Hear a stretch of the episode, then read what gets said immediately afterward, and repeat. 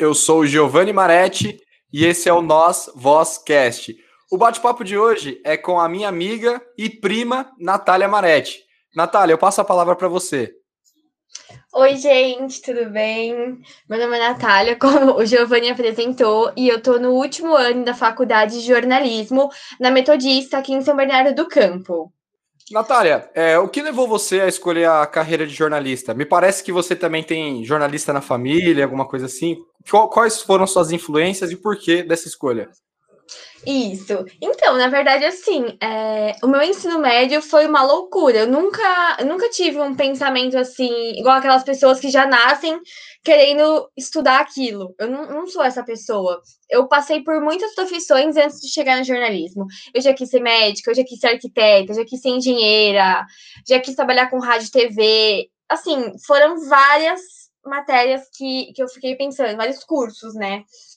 E aí eu fui anotando, eu ia anotando, ia pesquisando na internet para ver o que que me, me adaptava, o que que eu gostava mais, né? Só que eu sempre gostei muito de escrever. Eu já ganhei um campeonato de redação na escola, quando eu tinha uns 14 anos. E eu sempre gostei muito, eu sou muito comunicativa, sempre gostei muito de falar, não tenho vergonha, assim, de falar em público. E aí eu comecei a pesquisar sobre rádio e TV. Até então eu ia fazer rádio e TV, porque eu tinha ido no, no Altas Horas, e eu achei tudo maravilhoso, e eu queria ser produtora de televisão. E aí Nossa. eu comentei aqui em casa, e, e aí meu pai super, sempre me apoiou, meus pais sempre me apoiaram na minha decisão.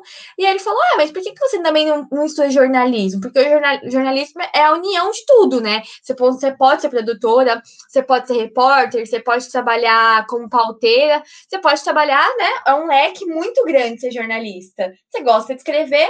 Eu falei, por que não? Aí eu prestei a faculdade para jornalismo e passei, e aí eu comecei a fazer. Interessante. Toda essa trajetória, né? Inclusive você ter vivenciado, né? Ter, teve a oportunidade de olhar é, para um programa de televisão com outros olhos, assim, né? Para além do espetáculo em si do programa, né? Você conseguiu absorver Sim. e se identificou com aquele trabalho que estava acontecendo ali. Bacana. Atualmente, é, você trabalha com o quê? Você, o que, que você faz? Alguma coisa ligada à, área, à sua área mesmo, jornalismo? O que, que você faz atualmente?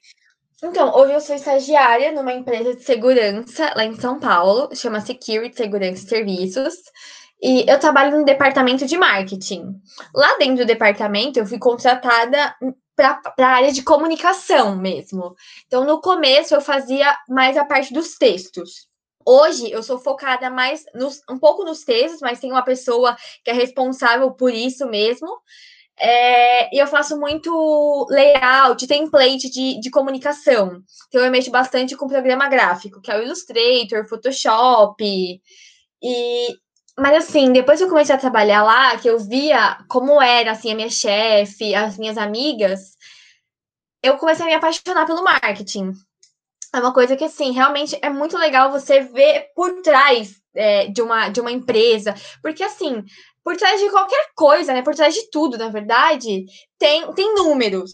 Tem números, tem, tem pessoas. Então, você fazer essa análise, né? Mapear todas as pessoas que estão acessando o seu site, os seus concorrentes, pensar em estratégias, criar eventos para você ter mais clientes. Eu acho isso tudo muito legal. Eu acho que super combina comigo.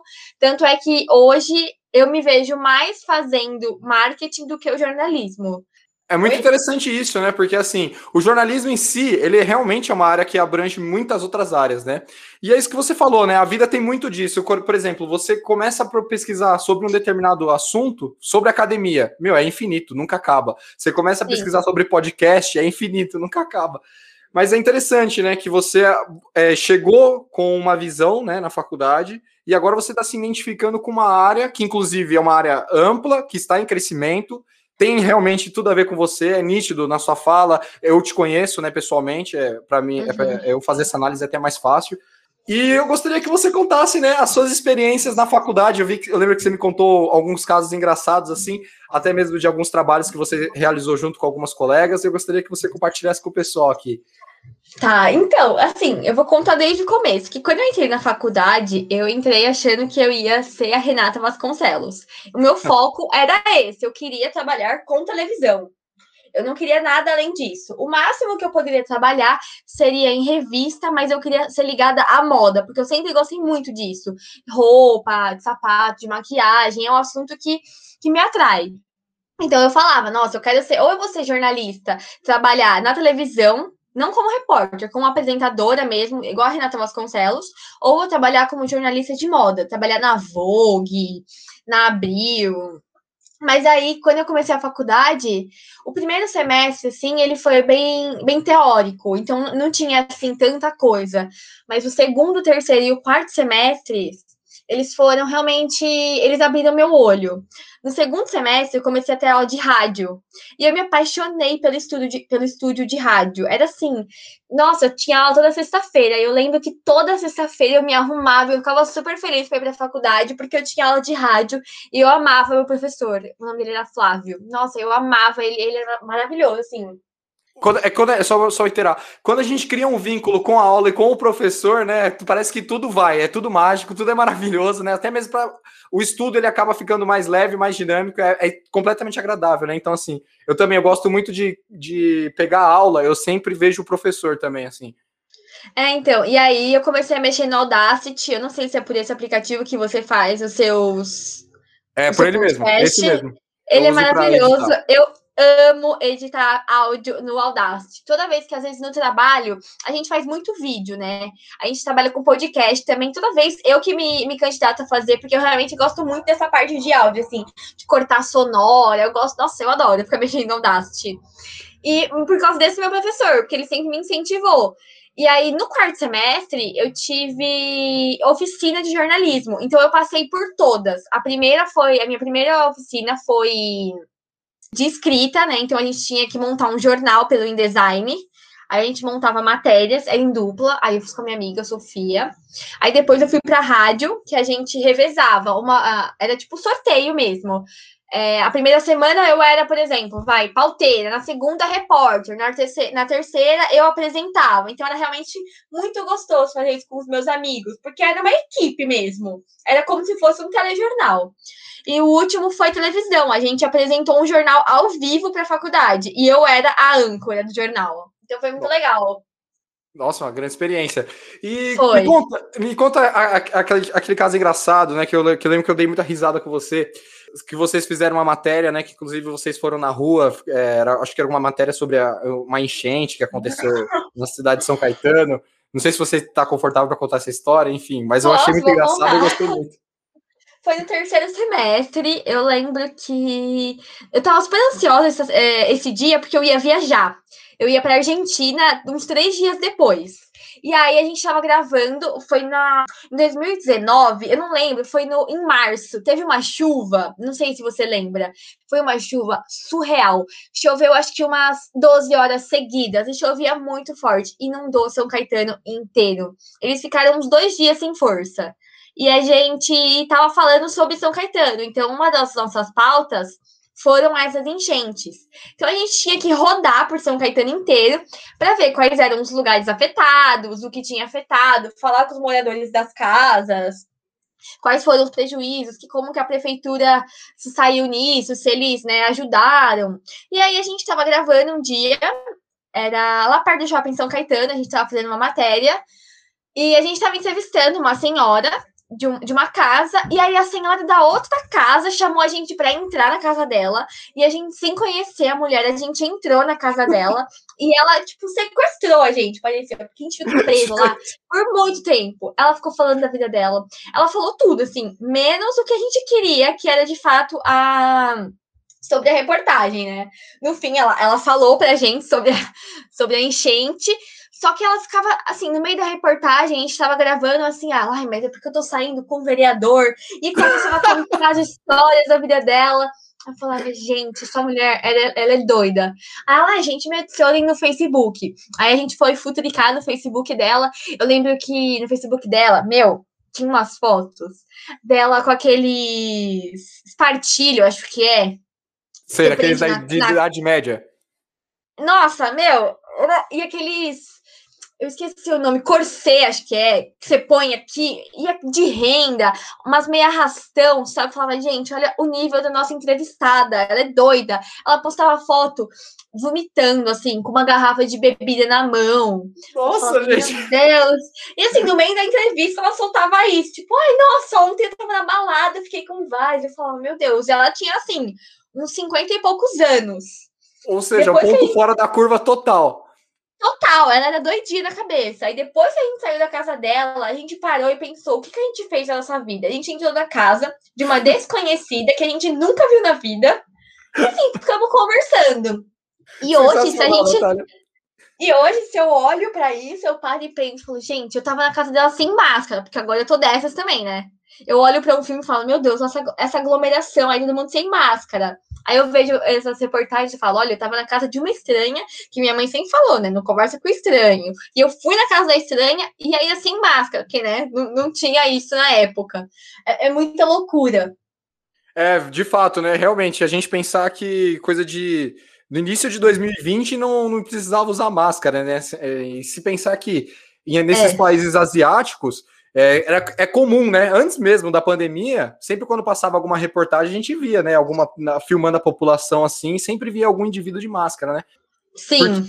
Porque as pessoas já tinham, é, eles já têm essa consciência, né? De, de se resguardar, de prevenir o outro, né? Coisa que a gente só adquiriu no momento de uma, de uma extrema pandemia que tá levando muitos mortos, enfim, é uma desgraceira completa, né? Infelizmente. Infelizmente, é muito triste. E agora acabei de lembrar de uma história também que aconteceu esses dias. A gente tá fazendo essa série de reportagens que vai pra CBN, né? Sobre música, sobre música da geração Z. O nosso tema é geração Z. E aí a gente tá fazendo uma série sobre música. E aí são, são três episódios. E um dos episódios, que é o que eu fiquei responsável, são os cantores, os artistas, né? Da geração Z que mais fizeram sucesso. Então, assim, eu listei alguns e fui pesquisar sobre eles. E aí eu comecei a mandar mensagem para tentar uma entrevista. E aí eu mandei para uma cantora. E assim, ela, a cantora é famosa. Hoje ela não faz mais tanto sucesso. Eu não vou falar o nome porque vai que eu levo um processo, depois eu te conto. Não, vamos se, se prevenir para se resguardar. É, exato. E aí tava tudo certo, assim. é, eu tava conversando com a assessoria dela. Eu mandei mensagem no Insta, ela me respondeu com o número de WhatsApp. Eu mandei mensagem. Aí ele falou: Não, tudo certo, vamos marcar uma entrevista, não sei o quê. Aí depois ele falou: Ah, é mil reais. Ah, quê? Mil reais? Foi uma entrevista no Zoom com ela? Falou, Você "Ah, que deveria me reais." pagar, você que deveria me pagar para ainda estar falando de você, te tá divulgando você ainda. Exato. Aí eu falei assim, ah, tá bom. Sabe aquela típica frase? Ah, eu vou ali e já volto? Então, foi exatamente isso que eu falei. Eu falei, eu vou falar com o meu grupo e eu já volto, tá bom? Eu te respondo. Aí eu nunca mais falei com ele, obviamente, porque não ia pagar mil reais por uma entrevista, né? Nossa senhora, tá cobrando entrevista, né? A gente quer saber sobre o cara e o cara ainda dá com toda a arrogância do mundo mil reais. É, mil reais. Assim, falei, gente, mil reais é um absurdo, né? Lembrando Porque- também que o sujeito não vai ter nem que se deslocar da casa dele, né? Ele só vai ligar o computador lá, o celular, enfim, vai dar a entrevista sem precisar gastar nada, né? Exatamente, assim, e ainda vai pra CBN, a gente vai divulgar o trabalho da pessoa, mas assim, foi engraçado. Na hora que eu falei pros meus amigos, porque eu mandei um print falando assim, ah, consegui a entrevista, né, não sei o quê. Aí eles ficaram, nossa, que bom, vai dar certo. Aí depois de cinco minutos eu falei, é, gente, tem um problema, que é mil reais. Aí a gente ficou em choque, mas deu uma crise de riso na gente. Porque mil reais, né? Consegui a entrevista, porém vem um boleto junto aí. Exato. Mil Só, só reais. que eu falei pra ele, será que parcela em 10 vezes? Nós somos estudantes, né? Quem sabe não tem desconto. Nem entrada. Exatamente, a gente é estudante, né? A gente ainda não, não faz, não tá fazendo parte da Globo, né? Da SBT, nem nada. Sensacional, Natália, interessante. E planos para o futuro? O que, que você, como você se vê na, na profissão ou do marketing ou do jornalismo? Como você imagina o mercado? O que, que você espera para você mesma? Bom, é, eu acabo a faculdade esse ano já, né? Então, ano que vem eu já pretendo ingressar numa pós-graduação. Eu não quero ficar parada, porque acho que se eu ficar parada eu vou perder o ritmo, então já vou ingressar na, na pós-graduação, estou pesquisando, em marketing, provavelmente, marketing digital, eu acho. Eu vou estudar muito, porque a minha vontade é daqui uns anos ter uma agência de marketing, atender clientes mesmo. Aí eu até trabalharia com meu pai, porque meu pai também é dessa área de, de marketing, né? Ele trabalha com comunicação, ele é designer. Então, assim, inclusive, assim, gente... inclusive eu, eu, gostaria de convidar o seu pai para vir aqui, o Alex, Alex Kid. É, faço questão que ele venha, é uma pessoa completamente diferente, é, comunicativa, gente fina. Gosto muito do seu pai, maior respeito. Mande lembranças para ele também. Vou falar com ele, tá lá na sala assistindo Eliana agora. então, e aí eu acho que é isso, assim, eu pretendo abrir minha agência, eu tenho uma vontade, assim, eu tenho um sonho que é ter uma marca de biquíni. Eu queria estudar moda daqui a uns anos e abrir uma, uma, uma coleção de biquínis. Vamos ver se vai dar certo, tomara que dê, uma vontade que eu tenho faz muito tempo.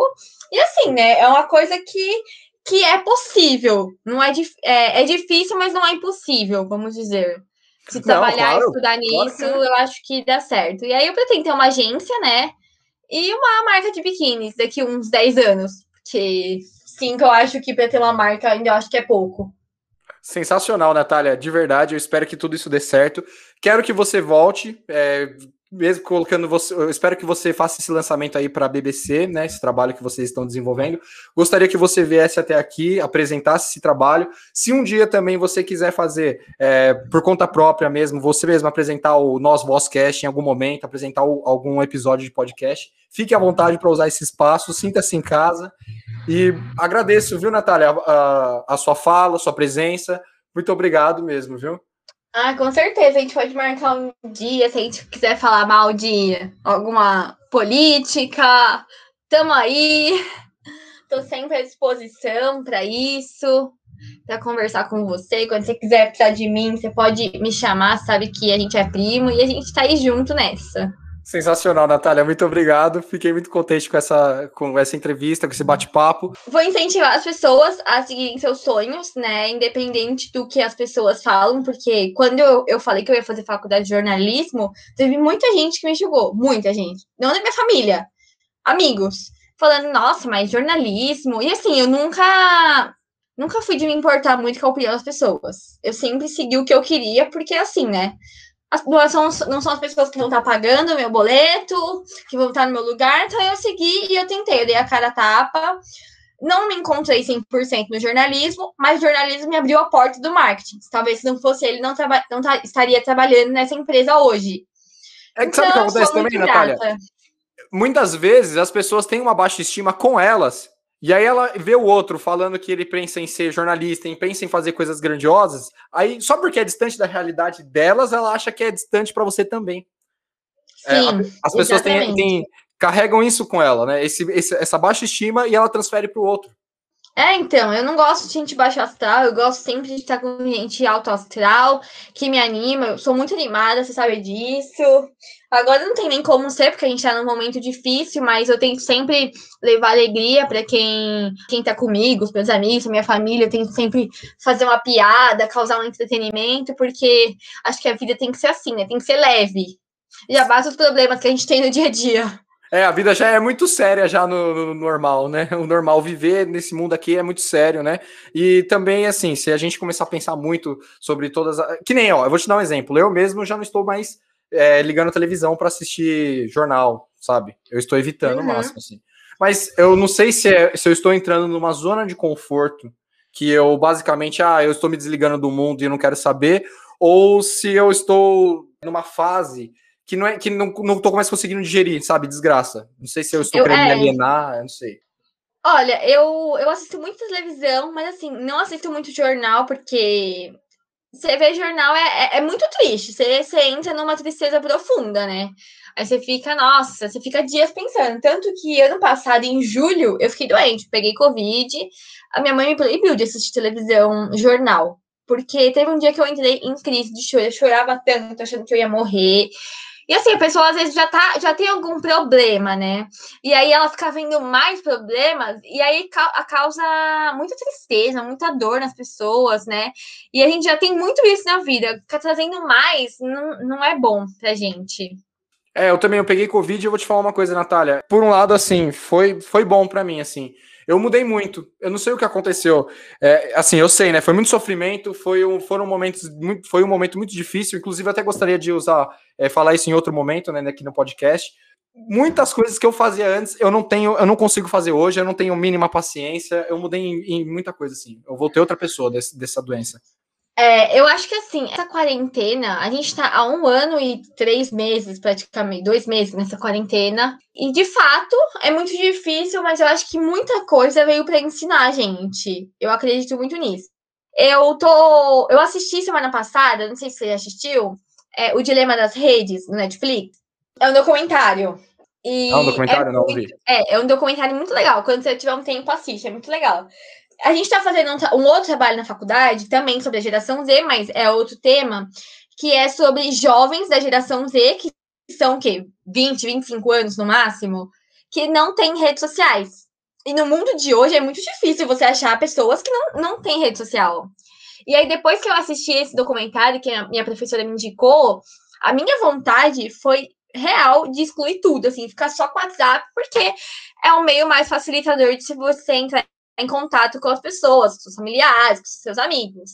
Mas assim, se você prestar atenção, assim, você fala, meu Deus, eu tô sendo espionado 24 horas por dia, 7 dias por semana. Tudo que você faz tá gravado.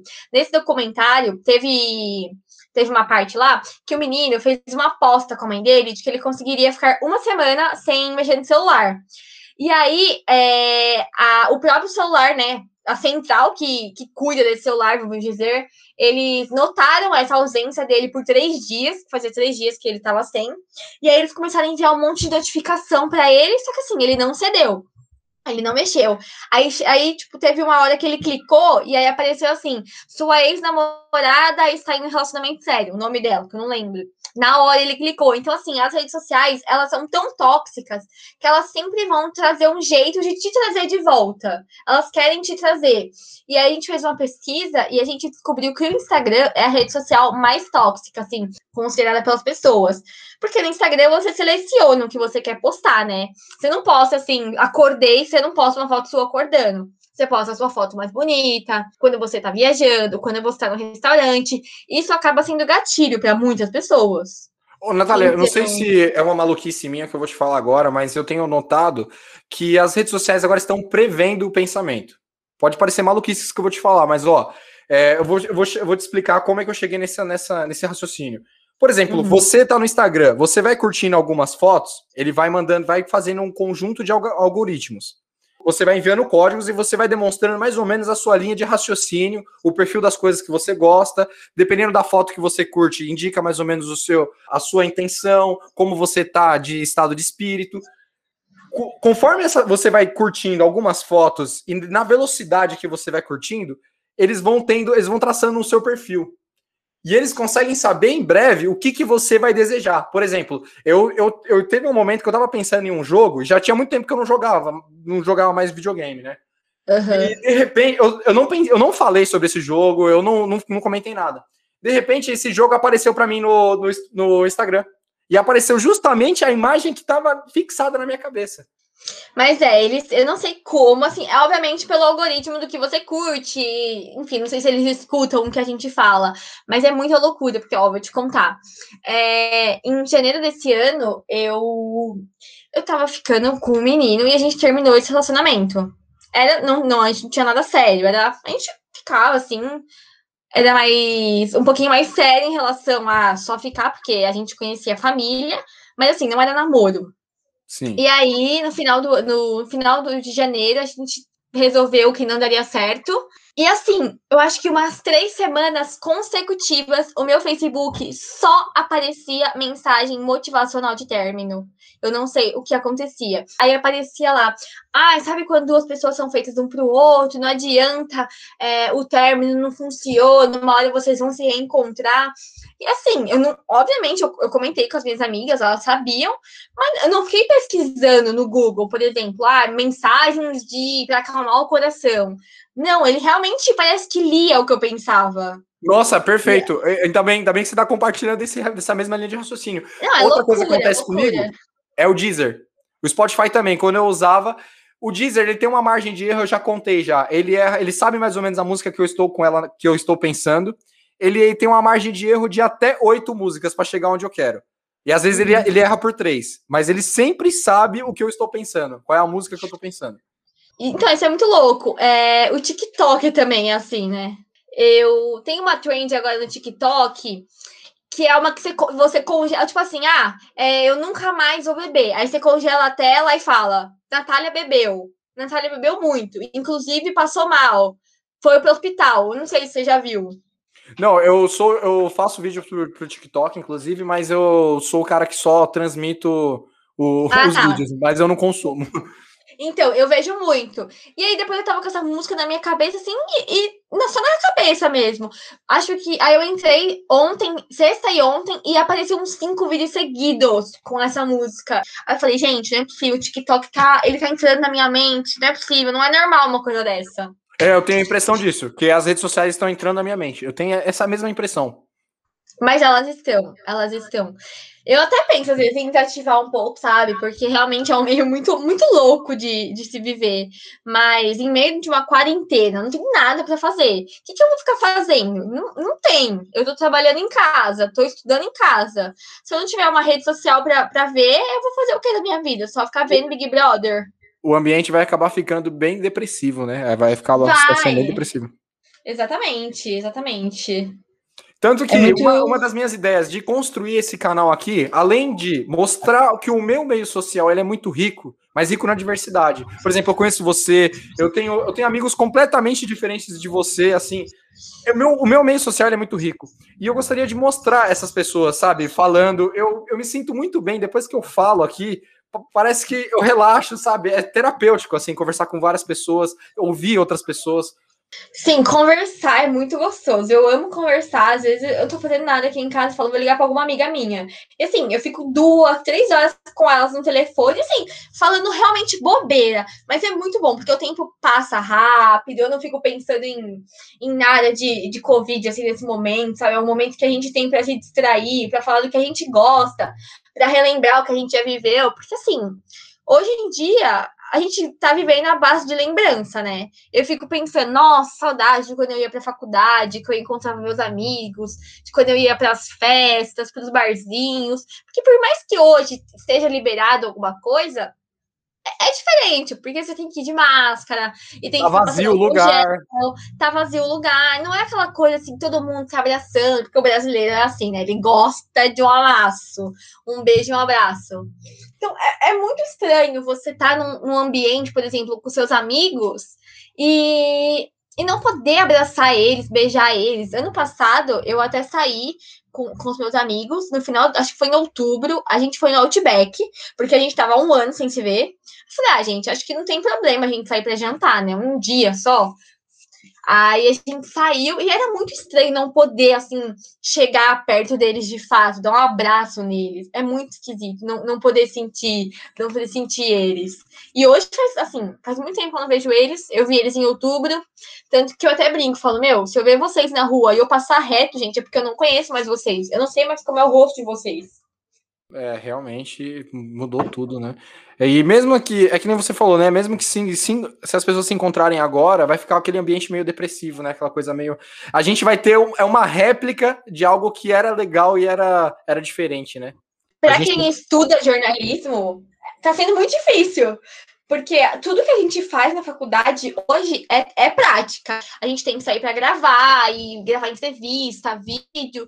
E hoje a gente está dependendo muito das pessoas, dos nossos entrevistados, para fazer isso. Porque a gente não pode ir na casa deles, a gente não pode encontrar eles em algum lugar.